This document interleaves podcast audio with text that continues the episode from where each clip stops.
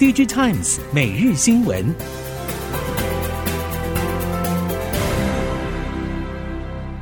听众朋友们好，欢迎收听 DigiTimes 每日新闻，我是翁方月，现在为您提供今天的科技产业新闻重点。首先带您关心，苹果第一款混合实境头戴式装置 Vision Pro 在众所期待之下亮相问世。相关供应链透露，除了第一代 Vision Pro 测试市场水温，第二代诉求比较平价的机种也进入开发阶段。尽管外界对于苹果 Vision Pro 的售价偏高、缺乏杀手级的应用场景以及让消费者入手的理由，导致这款耗时多年研发的 MR 头戴装置的销售动能备受外界质疑。但苹果将其视为带来全新的空间运算时代，如同将运算能力从 PC、手机发展到穿戴式装置，也将为未来拓展延展实境市场推向新浪潮。苹果自研晶片计划终于完成去 Intel 化的最后一步，高阶 Mac Pro、Mac Studio 已经完全拥抱自研晶片 M 系列，最新的 M2 Ultra 沿用台积电先进封装 3D Fabric 平台助攻的 Ultra Fusion 架构，这也是延续 M1 Ultra 的系列作高客制化产品。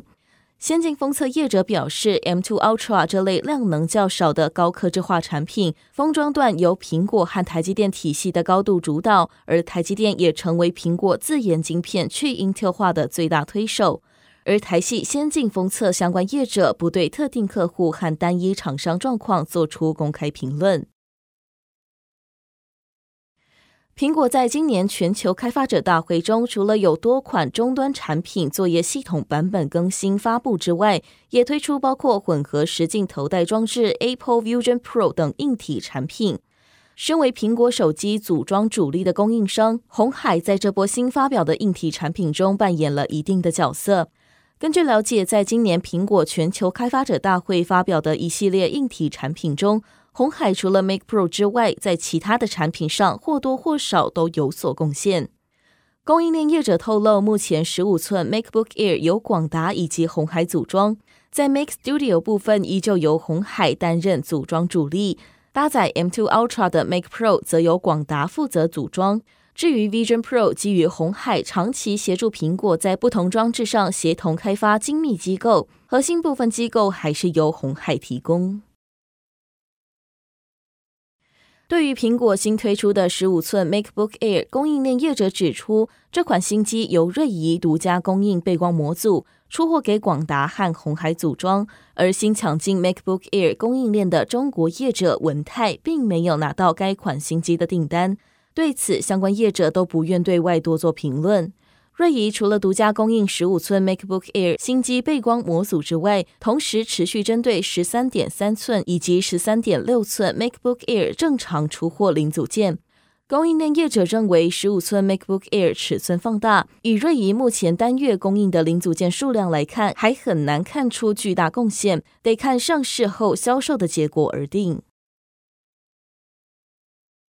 苹果推出自家混合实境装置 Vision Pro，正式开启所谓的空间运算时代。Vision Pro 几乎用上所有最先进的技术组合，尤其晶片使用量相当惊人，周边更使用大量感测器、镜头、显示驱动、音讯等晶片，且普遍都有导入极为先进的运算功能，确保极致的使用体验。业者表示，Vision Pro 几乎可以说是现阶段整个 VR AR 装置市场中的顶级配置。在其身上看到的种种晶片需求，未来在其他品牌产品上也有机会浮现。IC 设计相关业界人士指出，可以看出该款产品是集结苹果过去到现在累积的技术经验打造。Vision Pro 的问世，不止进一步证明苹果的品牌价值，也有望拉抬 VR 和 AR 市场。在外界期待之下，苹果终于推出第一款混合实境装置 Vision Pro。苹果不但首次尝试建立 3D 使用界面，也是第一次在产品中搭载 3D 镜头来拍摄眼前影像，并投射到荧幕，建构出虚拟实境。在延展实境产业深耕许久的佐臻董事长梁文龙表示，总体来说，Vision Pro 结合多种新技术，有许多看点，并将形成新的人机交互界面，可以提供更沉浸、直观的互动新体验。他形容这是一场眼球和脑力的革命。不过，梁文龙也认为，苹果这次推出第一款 MR 头戴装置，对 XR 产业整体发展还是具有指标性的意义。产业关注度确实会发挥影响力，但市场消费者是否愿意花高价买单还是未知数。目前还是会以技术和内容开发者以及顶级客户为主，普及化还是有难度。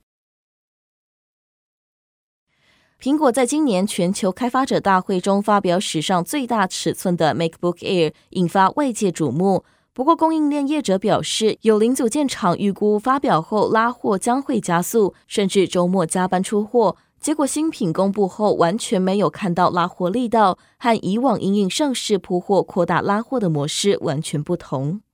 供应链指出，苹果因应大环境影响，下单转为保守，能够理解。不过，在订单规模缩减之下，还是采取多供应商策略，摆明是要借由竞争降低生产成本，且又要求供应链要配合其分散生产据点的脚步，到中国以外地区生产，都在挤压供应商的利润空间。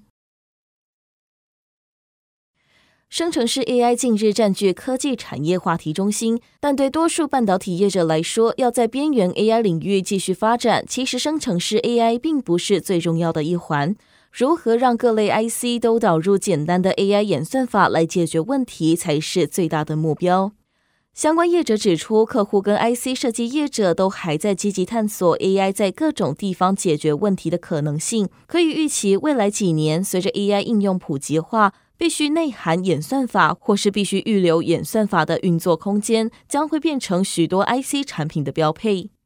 不同应用、不同客户的需求更是大不相同。无论是采用自己开发的演算法，还是客户想要导入第三方演算法，都必须为晶片全面支援 AI 功能做好技术上的准备。生成式 AI 对 PC 发展是否有正面效益？对此，宏碁总经理简慧祥指出，预计二零二四到二零二五年会有因为新的生成式 AI 应用带来的换机潮。目前 CPU 厂商也都在思考如何把生成式 AI 导入边缘运算，做成混合模式，预估将会带动终端设备换机潮。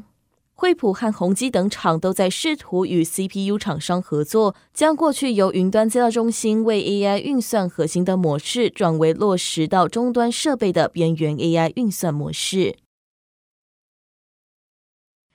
因应二零五零净零路径，台湾预计二零五零氢能发电占比要达到百分之九到十二。亚太区最大再生能源开发商伟能能源台湾暨韩国区域总裁郑光正指出。台湾发展氢能具有两大优势：第一，台湾具有良好的风力和日照条件，可以利用过剩的再生能源，例如太阳光电或风力发电，电解得到氢与氧气，产制绿氢；第二个优势是借由位于西太平洋的中心位置，将氢能卖到日本或韩国等对能源需求量较大的国家。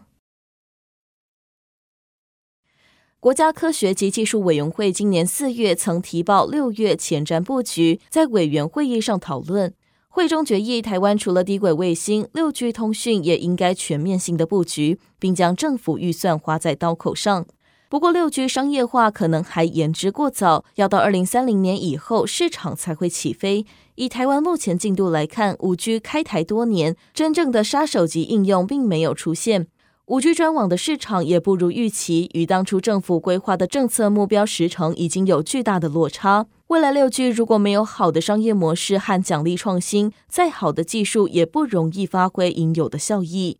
根据统计，目前由国科会、经济部技术处、数位发展部、国防部补助与六 G 相关大型计划就有数十个，而且还在增加当中。数位发展部施政计划也指出，会掌握六区对行动通讯市场演进的影响，提出潜在候选频段相关建议。